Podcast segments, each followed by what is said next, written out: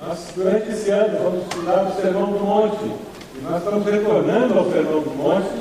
E nós vamos terminar hoje o estudo das bem-aventuranças. Estudando a bem-aventurança que está em Mateus 5, 9. Dos pacificadores. Tem uma mensagem hoje que pacificadores são aquelas pessoas parecidas com Deus. Quem é feliz? Os pacificadores, que são parecidos com Deus. Bem-aventurado no grego quer dizer feliz. Significado da palavra é feliz. O que é ser feliz? Alguém disse com muita propriedade. Felicidade não é voar alto, mas é ter onde pousar. Felicidade não é voar alto, mas é ter onde pousar. Você tem onde pousar? Você vive de tal forma que o dia que você precisar pousar em algum lugar, você vai ser bem recebido? Você tem pessoas que o receberão com um sorriso nos lábios, com alegria no coração, porque você precisa pousar ali. Essa bem-aventurança, ela fala sobre isso, sobre construção de um ambiente de paz, de relacionamentos justos e saudáveis. Essa bem-aventurança ela traz um contraste com a próxima, com a seguinte, abre sua Bíblia lá em Mateus capítulo 5, versículo 9, por gentileza. Mateus capítulo 5, versículo 9 em diante. Se tem alguém perto de você sem uma Bíblia, por favor, reparta com essa pessoa. Mateus capítulo 5, versículo 9 em diante. A bem-aventurança que nós estudaremos hoje é a que diz: Bem-aventurados os pacificadores, pois serão chamados filhos de Deus. E logo depois nós vemos a seguinte: que é bem-aventurados os perseguidos por causa da justiça, pois deles é o reino dos céus. Bem-aventurados serão vocês quando por minha causa os insultarem, os perseguirem, levantarem todo tipo de calúnia contra vocês, alegrem-se e regozijem-se, porque grande é a sua recompensa nos céus, pois da mesma forma perseguiram os profetas que viveram antes de vocês. Quando estudamos essa bem-aventurança da perseguição, nós falamos sobre a igreja perseguida, que desde o primeiro século e até hoje existe no nosso mundo. Quando nós falamos sobre paz, nós estamos falando sobre algo que Jesus nos ensinou. Quando nós estamos falando sobre paz, nós encontramos uma saudação que era muito usada por Jesus e pelos seus ouvintes naqueles dias. Shalom, você já ouviu essa saudação? Shalom significa paz seja convosco. Você consegue dar essa saudação para a pessoa que está ao seu lado? Diga para a pessoa que está ao seu lado. Shalom. Shalom. Paz seja convosco. Nós não nos cumprimentamos desejando paz para outra pessoa, não é mesmo? Como é que nós nos cumprimentamos? Oi, tudo bem? Aí se a pessoa resolve contar para a gente como é que está a vida dela, a gente se assusta, né? A gente não quer ouvir se está tudo bem ou não, né? Quer que a pessoa diga tudo bem e vai embora. Aí se a pessoa explica que não está tudo muito bem, a gente se assusta. Mas a ideia do shalom é que nós estamos abençoando a pessoa paz seja convosco. E é interessante porque dentro da cultura hebraica, dentro desse conceito de shalom para outra pessoa, existe muito mais do que simplesmente ser liberado do mal. Existe um conceito de maior do que não ter algo negativo acontecendo comigo. É o conceito da alegria da presença do bem. Ter paz é mais do que não ter conflito. É ter a presença do bem na minha vida. Muitas pessoas acham que ter paz é não ter encrenca. Ter paz é não ter confusão. Ter paz é não ter guerra. Não. Ter paz é mais do que não ter conflito. Essa paz de Deus é mais do que não ter conflito. Porque Deus não nos deixa com vazio dentro de nós, existencialmente falando. Quando Deus tira o conflito, a luta, a dissensão da nossa vida, Ele enche a nossa vida da sua bondade, da sua benignidade, da sua presença, da sua paz. Nós nos enchemos da paz de Deus, a presença do bem de Deus em nossa vida, ela preenche a nossa existência de uma forma incrível. você lê essa bem-aventurança, é importante entender que é feliz o pacificador, porque ele descobriu uma paz que é mais do que a ausência. É uma paz que é a presença da alegria, é a presença do próprio Deus na minha vida. Aí nós conseguimos entender por que, Jesus é conhecido como príncipe da paz. Lembra disso? Ele é chamado príncipe da paz, aquele que traz paz na nossa alma. A ênfase na paz e na promoção da paz está nos ensinos de Jesus. O que, que os anjos anunciaram no nascimento de Cristo? Paz na terra, boa vontade de Deus para com os homens. A paz havia chegado, o príncipe da paz chegou. Para nós entendermos que a paz de Deus chegando a nós é mais do que a ausência de conflito, mas é a presença do bem. Aí João 14, 27 tem um significado novo. Vamos falar juntos esse texto que vai aparecer na tela? Vamos lá? Deixo-lhes a paz, a minha paz lhes dou não a dou como o mundo a dá. Não se perturbe o seu coração, nem tenham medo. A paz de Deus, ela tira o medo do seu coração, ela tira a ansiedade do seu coração, e ela faz mais do que simplesmente tirar o que de ruim existe na sua vida. Quando Deus retira o que de ruim há na sua vida, ele a preenche com paz, com o bem que existe em Deus. Ele preenche com a razão existencial que só Deus pode dar a você e a mim. Por isso que a vida com Cristo é uma vida completa, é uma vida plena. O seguir a Cristo não é simplesmente não fazer, não fazer, não fazer, não pode, não pode, não pode. Essa percepção equivocada que muitas pessoas têm da vida cristã. O ser crente já não pode fazer. Pelo contrário, o ser discípulo de Jesus é poder fazer todas as coisas. Eu posso todas as coisas, sim, eu posso fazer tudo. Tudo é lícito, mas nem tudo convém. Eu descobri que existe uma alegria, uma paz incompreensível para a mente humana num estilo de vida diferente. E é por isso que eu escolhi esse novo estilo de vida. Eu me preencho com outras coisas. Eu tão cheio com essa outra maneira de viver que eu não tenho nem tempo para isso.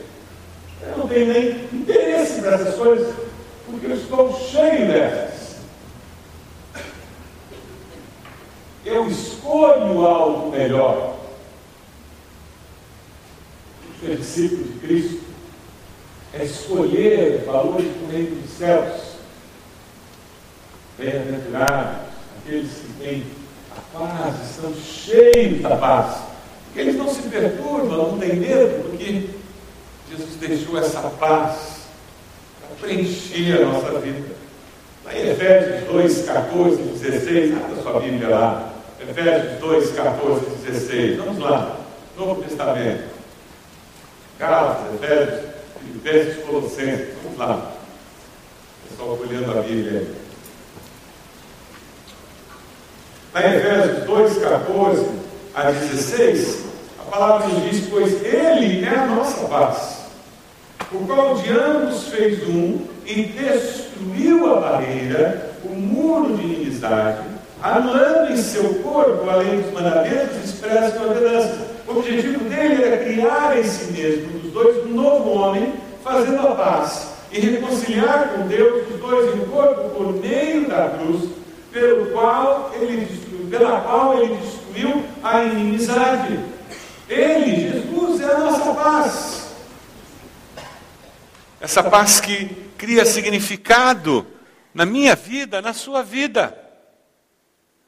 Essa cruz onde ele morreu pelos meus pecados, pelos seus pecados.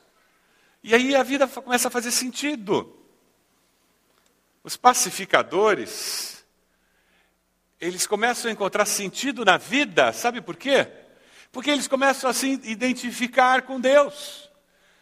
E nós somos criados para viver identificados com Deus. É o pecado que faz com que nós não nos identifiquemos mais com Deus. E daí nós vivemos numa crise de identidade, procurando descobrir quem nós somos e por que, que nós vivemos assim. E criamos vários ídolos tentando descobrir quem nós somos e por que temos que ser assim. E nunca nos satisfazemos plenamente porque nós não somos isso. Nós só nos realizamos quando nós encontramos aquele que é a fonte da nossa razão existencial. Aqueles que promovem a paz, eles na realidade fazem o que Deus faz. É por isso que a bênção é para aqueles que fazem a paz, que são os pacificadores. Eles são felizes, porque eles fazem aquilo que Deus quer que eles façam. E isso, fazer a paz, é muito mais do que amar a paz, ou não é? Pergunta a pessoa do lado aí. Tem diferença entre fazer a paz e amar a paz? Uma pessoa pode amar a paz e não promover a paz? Pergunta a pessoa do lado aí. Pergunta a ela. Quem sabe se ela está dormindo, acorda.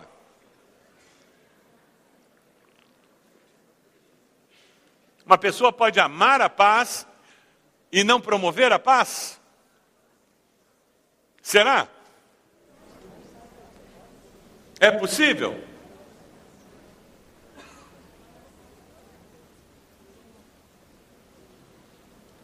Você já viu uma pessoa se omitir numa situação de conflito? Você já viu uma pessoa se omitir numa situação em que uma decisão precisa ser tomada? Passividade é algo que muitas vezes acontece tanto na vida profissional, estudantil, quanto na vida familiar. É muito comum alguém que ama a paz não saber o que fazer numa situação de conflito e se omitir, assumir uma posição passiva e num mito na mente da pessoa de que eu estou promovendo a paz. E quanto mais alto as pessoas ao redor falam, menos eu falo, porque eu quero promover a paz. Será que ela está promovendo a paz? Será que aquele pai que se cala e começa a ler o jornal, ou abre o notebook e fica na internet, quando os filhos e a esposa estão discutindo, ele está promovendo a paz ao fazer isso? Será que aquela esposa, quando vê o filho e o marido discutindo, quase se agredindo fisicamente, e ela vai para a cozinha e fica mexendo as panelas, será que ela promove a paz ao fazer isso?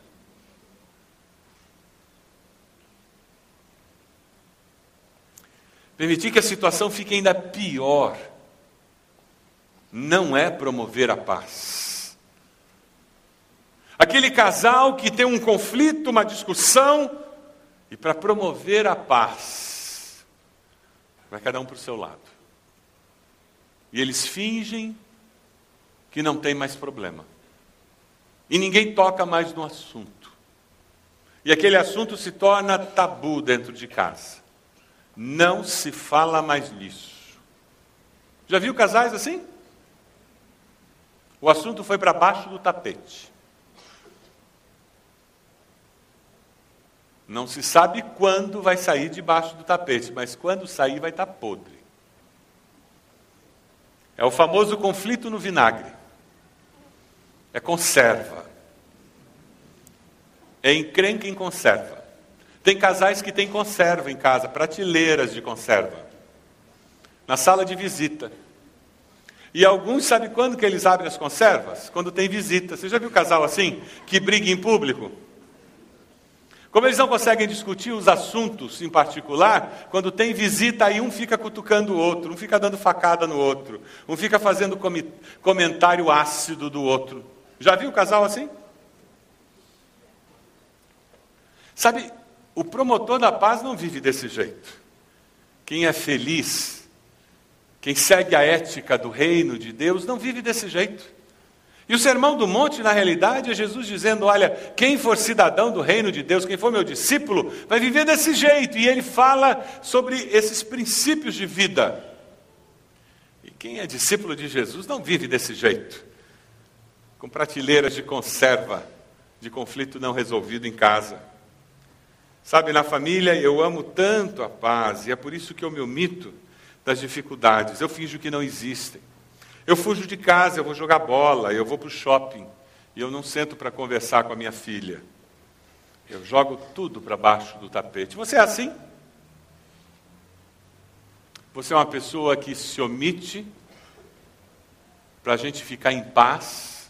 Pastor, o senhor não sabe como é minha mulher. Quando eu tento falar com ela, ela se descontrola.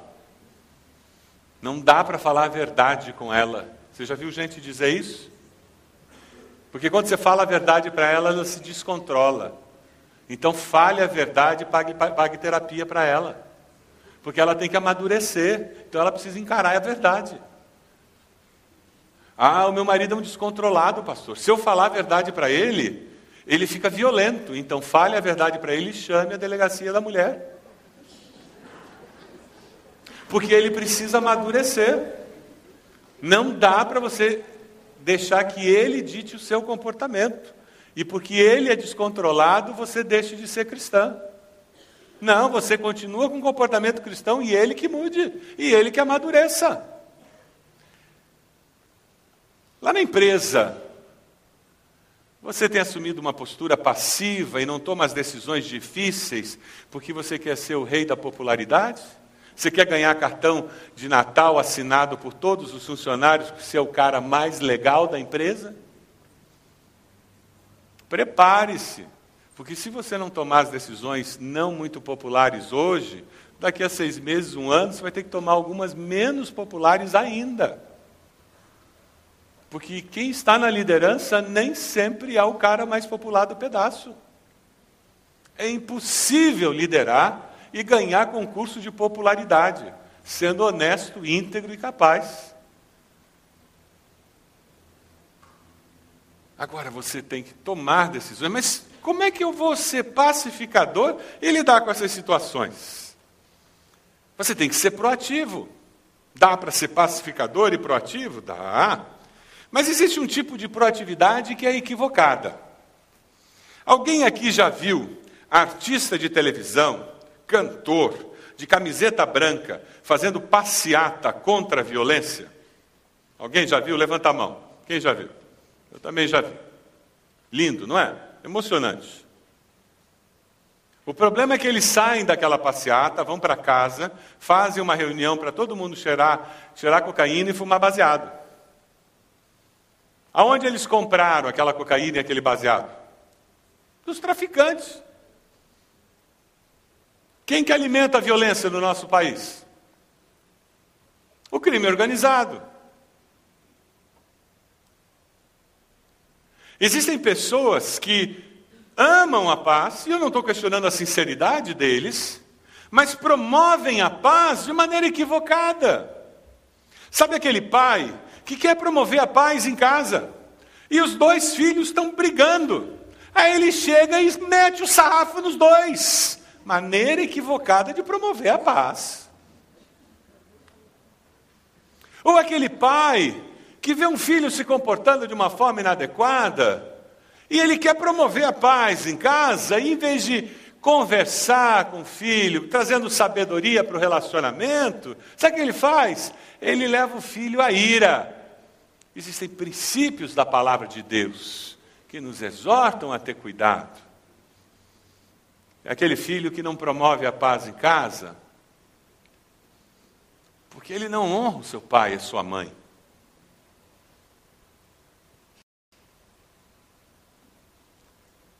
Você tem promovido a paz na sua casa? É um pacificador? Você faz a paz na sua casa acontecer? Com a sua maneira de ser? É interessante porque essa proatividade adequada, ela é resultado não de nós fugirmos dos problemas, mas ela é consequência de uma atitude decidida que enfrenta, luta e vence os problemas com um objetivo: buscar a paz, buscar relacionamentos saudáveis. Essa bem-aventurança ela não fala de aceitação passiva das situações, ela fala de uma atitude positiva de solução, de aplicação de princípios da palavra para encontrarmos soluções viáveis, para que relacionamentos saudáveis existam, para construção de justiça. É disso que Jesus está falando. Para que lá na sua casa haja relacionamentos justos e saudáveis entre pais e filhos, esposo e esposa, entre irmãos, entre empregada doméstica, jardineiro, patrão. Você tem sido uma pessoa que promove isso? É disso que essa bem-aventurança fala. Um pacificador é uma pessoa que promove isso porque ele está tão cheio desse bem que a paz de Deus traz, que esse bem de Deus transborda. É sobre isso que essa bem-aventurança fala. Os rabinos judeus do tempo de Jesus, eles diziam que a tarefa mais importante de qualquer ser humano é realizar, é, a realizar é estabelecer relacionamentos justos entre os seus semelhantes. E quando Jesus e quando os seus ouvintes ouviam essa bem-aventurança, bem-aventurados os pacificadores, certamente na mente daqueles judeus que ouviam Jesus, esse ensinamento comum da época dos rabinos veio à mente daquelas pessoas. Ah, bem-aventurados pacificadores, é porque eles estão promovendo relacionamentos justos entre os semelhantes. Cá entre nós, você é uma pessoa que promove esse tipo de relacionamento lá na sua casa? Ou você é aquela pessoa que joga gasolina no fogo, que põe mais lenha na fogueira? É aquela mãe que chega para o esposo e diz assim: É, mas ela fez isso, isso, isso. É aquela aquela amiga que quando alguém vem e conta uma fofoca, você ainda acrescenta mais dois pontos. Nos seus relacionamentos, como é que você se comporta? Quando seus colegas falam alguma coisa de alguém, você diz: é, bem, podia ser, eu nunca duvidei. Eu sempre achei que Fulano tinha cara disso. Você não tem nenhum dado concreto. Mas você está promovendo dissensão. Quando você passa num lugar, qual é o cheiro que você deixa? É cheiro de dissensão e separação? Ou é o cheiro de fraternidade e de união? Essa é uma boa pergunta. Você foi numa festa de aniversário, qual foi o cheiro que ficou? Você passou numa reunião de senhoras, qual foi o cheiro que ficou? Você foi numa reunião de célula, qual foi a lembrança que ficou? Você foi na casa de um parente, qual foi o cheiro que ficou naquela casa? Alguns de nós estamos tão envolvidos em conflitos e disputas que o que nós deixamos é dissensão, confusão. Alguns de nós não conseguimos participar de uma célula, de uma reunião de comissão, não conseguimos sentar numa mesa para fazer uma refeição com irmãos da igreja, sem falar mal da igreja, de pastor, de líder de célula, seja lá de quem for, ou nem que seja do, do guitarrista da banda, mas de alguém eu vou ter que falar mal. Porque a minha língua é torta, ela só consegue tesourar. Eu não sei falar bem. Quem sabe o que falta é esse bem no meu coração que a paz de Cristo traz. Porque certamente, se o guitarrista desafinou, o pianista talvez não tenha desafinado, ou vice-versa. Então vamos falar de quem não desafinou. Se a mensagem foi longa, quem sabe a música não foi longa. Então vamos falar da música que não foi longa. Se eu não gostei da cor, quem sabe eu gostei que estava pintado. Então vamos falar que estava pintado. Que bom que estava pintado. Ah, meus irmãos. Um comentarista fez uma frase, uma frase forte. Depois de dizer que algumas pessoas estão sempre envolvidas em conflitos e disputas, e outras são sempre promotoras de amizade e reconciliação. Ele diz: quem divide os homens é agente do diabo. É forte. E quem une está fazendo o trabalho de Deus. Quem divide os homens é agente do diabo. E quem une está fazendo o trabalho de Deus. Aquele amigo seu que diz para você desobedecer seus pais e que com isso está dividindo você dos seus pais é agente do diabo. Então repreende, que aquela pessoa está sendo usada pelo cão. Aquela pessoa que está insinuando que talvez seja melhor você se separar do seu esposo, da sua esposa, é agente do diabo. Então repreende que aquela pessoa está sendo usada pelo inimigo. Porque Deus não divide. Deus não separa. Deus une.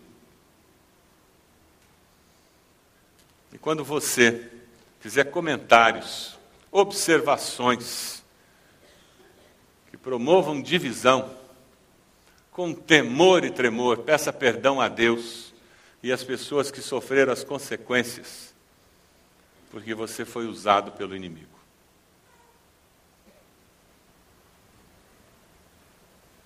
Você tem promovido a paz ou a confusão entre as pessoas? Na sua família, você tem promovido paz ou confusão? Quando você telefona, você promove paz ou confusão? Quando você conversa, você promove paz ou confusão? Quando você visita, você promove paz ou confusão? Quem sabe hoje você vai aceitar o desafio de Deus de promover a paz nos seus relacionamentos.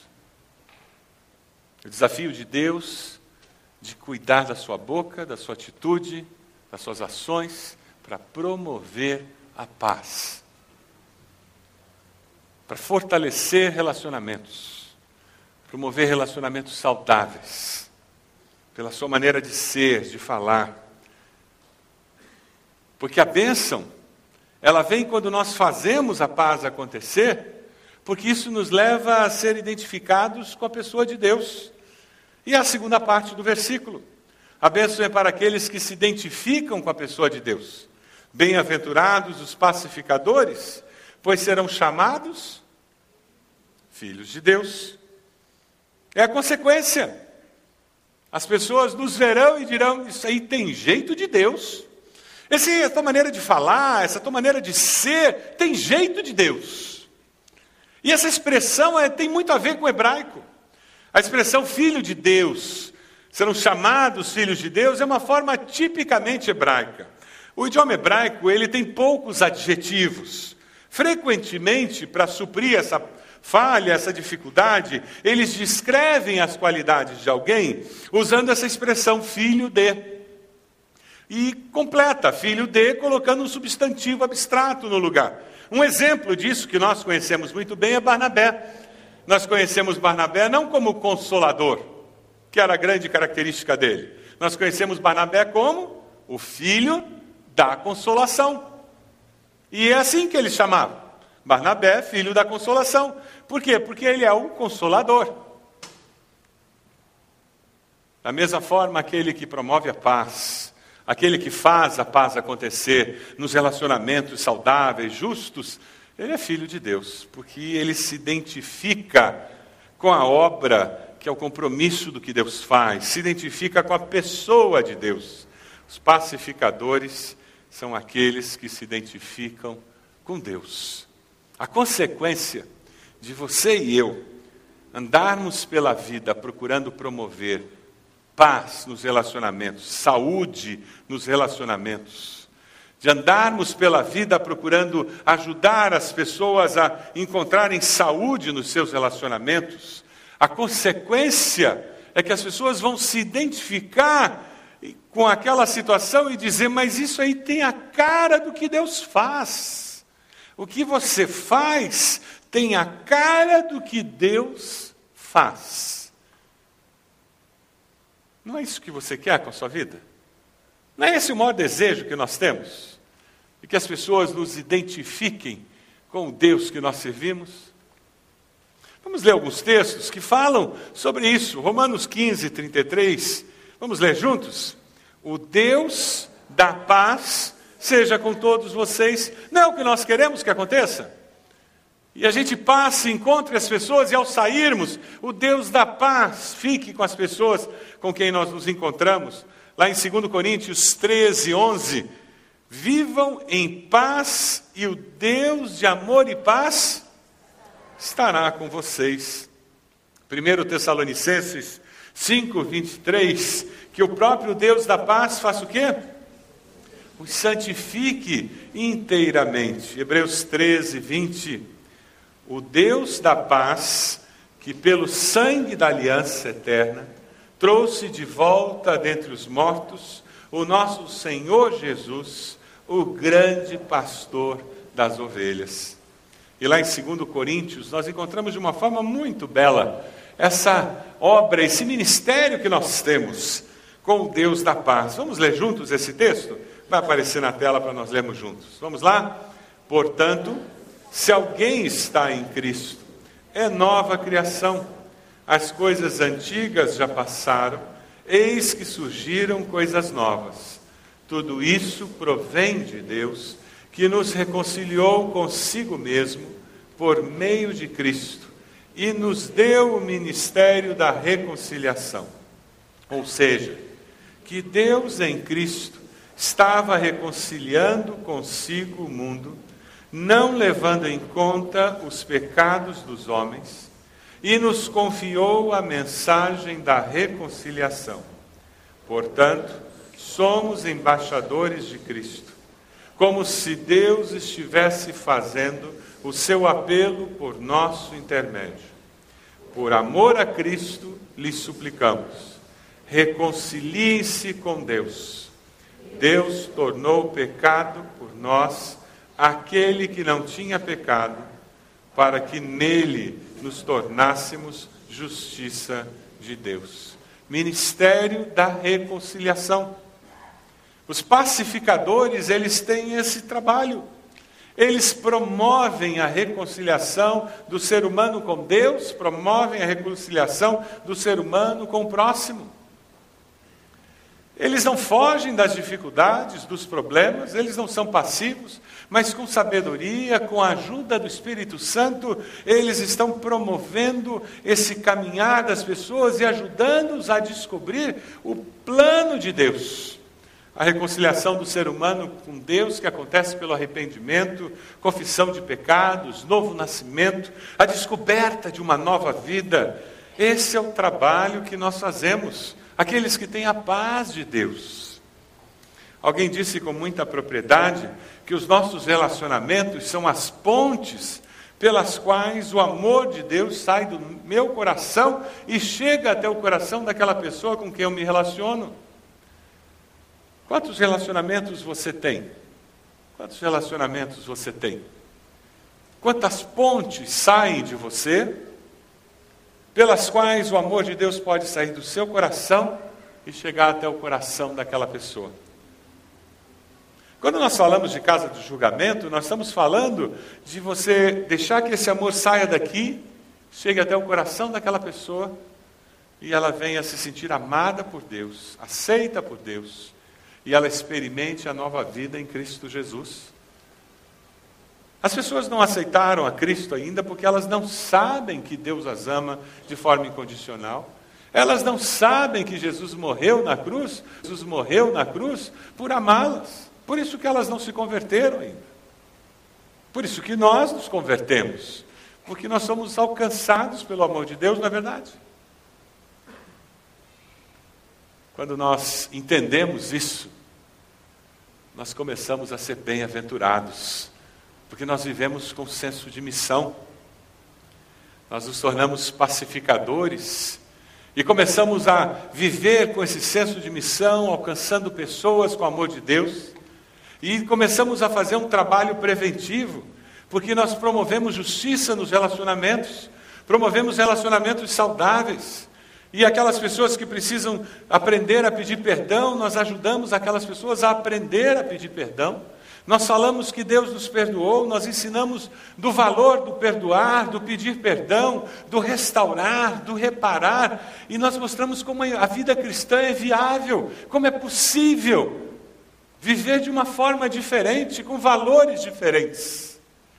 Quem sabe você precise liberar perdão, quem sabe você precise pedir perdão a alguém.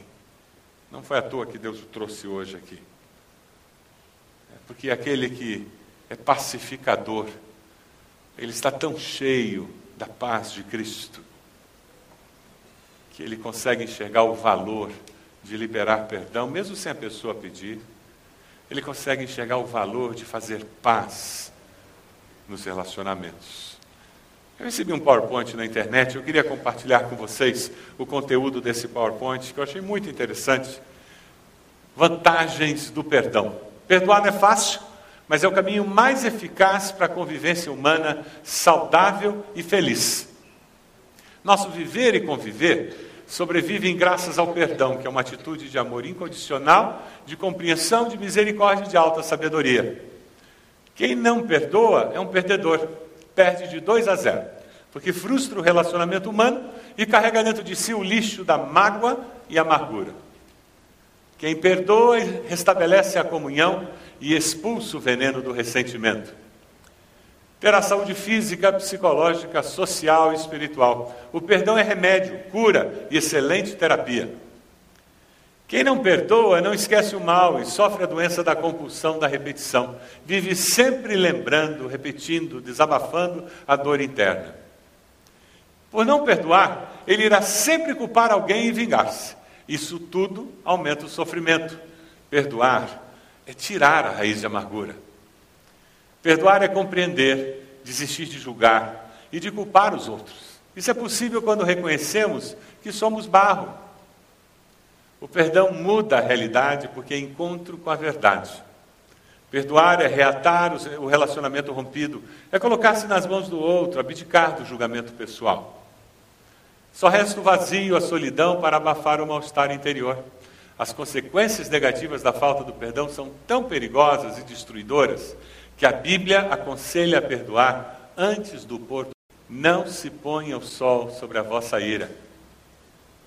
Jesus manda perdoar 70 vezes sete, isto é, sempre, imediatamente e de todo o coração. O perdão é tão benéfico que deve ser dado incondicionalmente, totalmente, incansavelmente. Na oração do Pai Nosso, o perdão está ao lado do pão nosso de cada dia. É um gesto de gratuidade no qual fazemos o dom de nós mesmos. Sem o perdão, somos pesados, doentes, depressivos, agressivos, desumanos. Perdoar é reumanizar-se. Nós descobrimos a possibilidade de sermos humanos e de que os outros também são humanos. Porque somos humanos, nós erramos, os outros também. É por isso que nós precisamos perdoar e pedir perdão. Quando nós temos a paz de Deus, que excede todo entendimento em nossos corações, fica mais fácil buscar nele a capacitação para perdoar. Corey ten Boom escreve no seu livro Andarilha do Senhor, muito bom, livro antigo. Se você tem em casa para ler, leia, vale a pena. É aquela que escreveu O Refúgio Secreto. Ela morou escondida dos nazistas durante muito tempo na Holanda foi parar em campo de concentração, sua família toda morreu, só sobrou ela. E ela depois se transforma numa pregadora do Evangelho e ela conta uma experiência muito interessante. Ela no campo de concentração com a sua irmã Betsy sofreram muito. A sua irmã morre um pouco antes da libertação do, do campo de concentração. Anos se passaram, ela numa igreja na Alemanha pregando, falando sobre o perdão de Deus. Um senhor alquebrado já, idoso, veio até ela no final do culto olhou para ela e disse: Core, você se lembra de mim? Ela não se lembrava daquele senhor. Ele estendeu a mão para ela e disse: Core, você me perdoa. E ela disse: Como assim? E ele disse: Eu sou aquele nazista que batia em você e na sua irmã no campo de concentração. E a Core que tinha acabado de pregar sobre o perdão de Deus e a necessidade de perdoar, no seu livro Andarilha do Senhor, ela disse que naquele momento, um ódio absurdo tomou conta do coração dela, porque ela lembrou-se que aquele homem tinha sido o responsável principal pela morte da irmã dele, dela.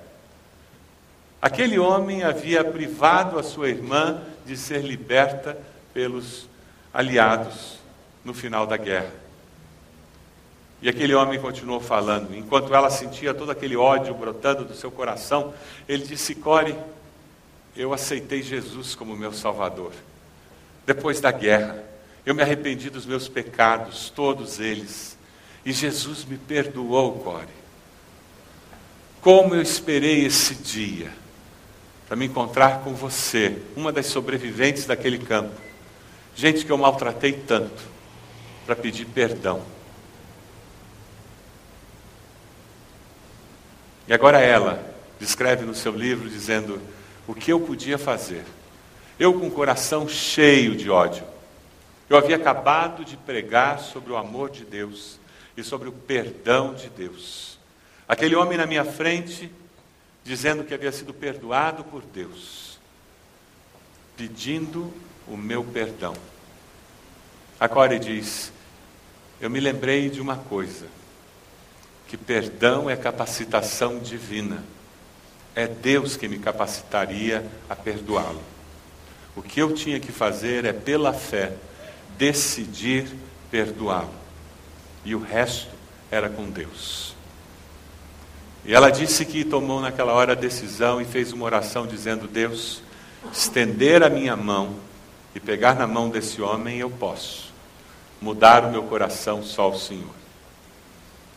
E no seu livro Andarilha do Senhor, ela diz que estendeu a sua mão e ela diz que quando segurou na mão daquele homem, o seu coração foi lavado pelo Espírito Santo de Deus e ela conseguiu perdoar aquele homem.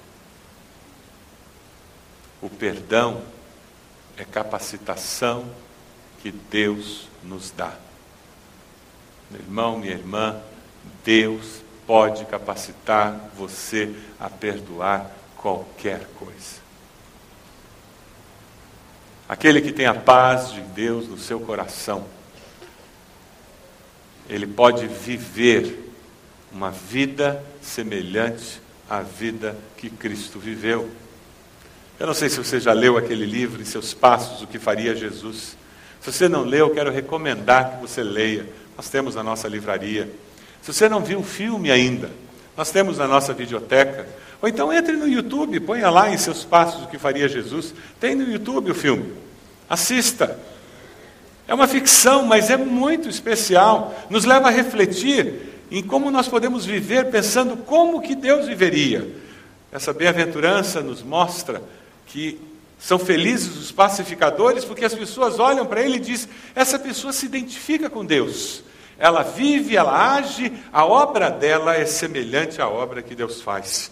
Essa bem-aventurança bem poderia ser dita: feliz aquele que cria relacionamentos justos e sadios entre seus semelhantes, porque a sua ação é obra de Deus.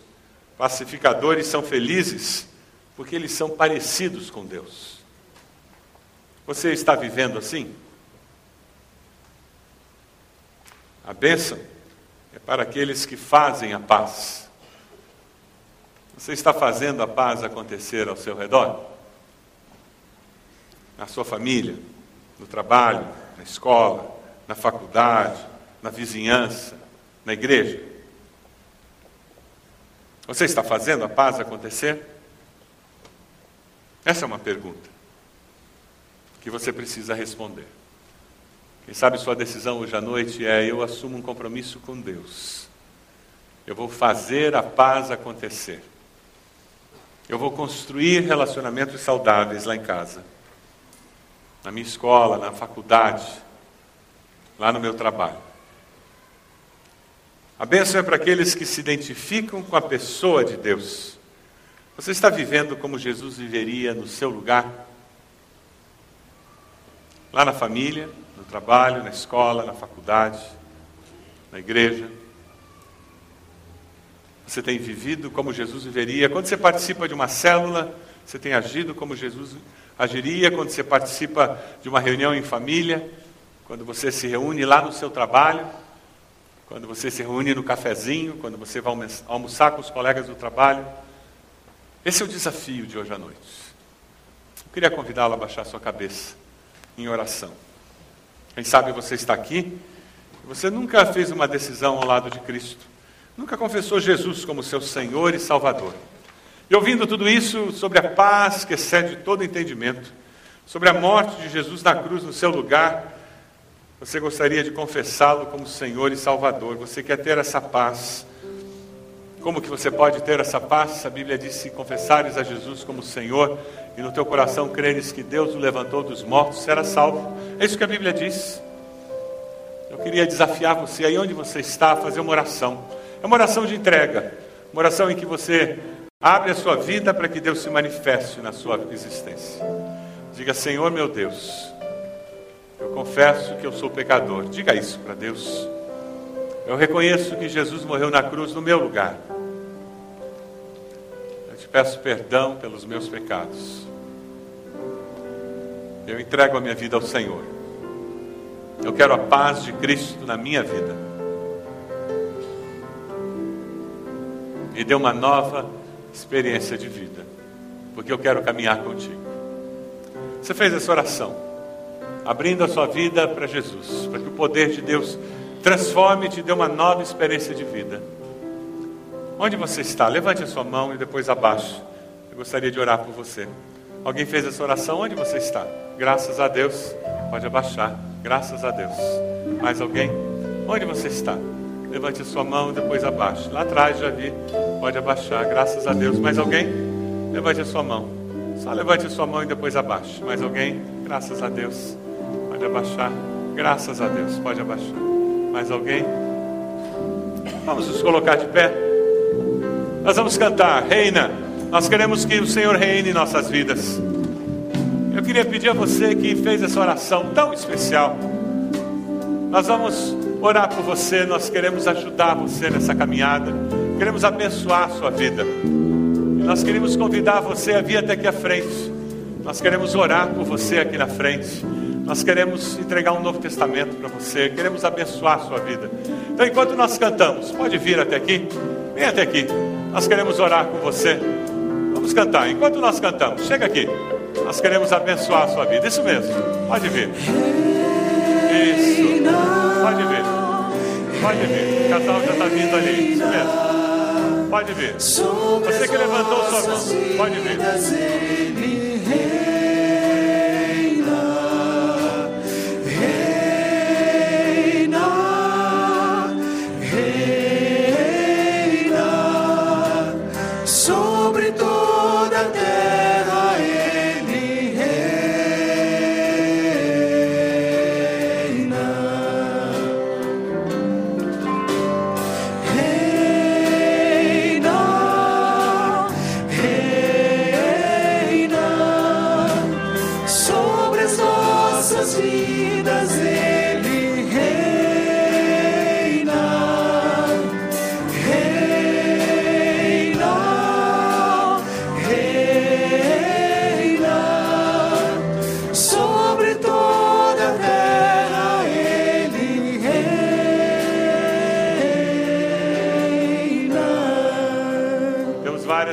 Aqui que tomaram uma decisão ao lado de Jesus. Graças a Deus por isso.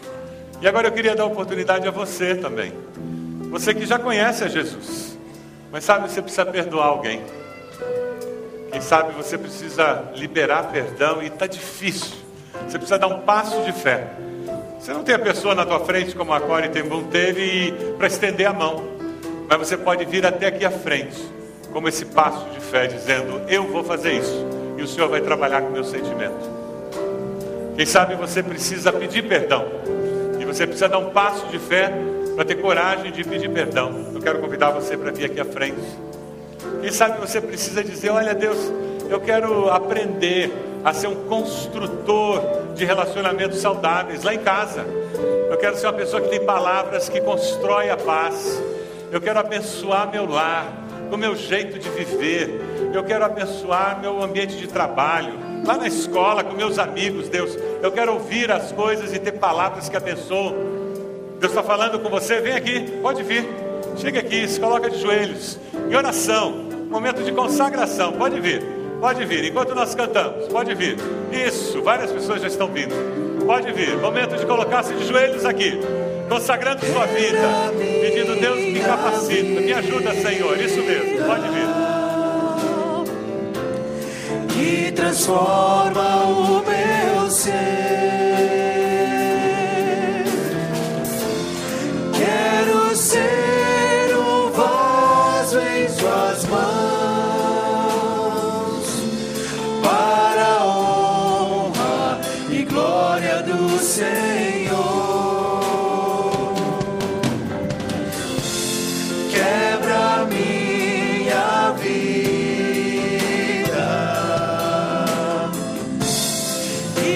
E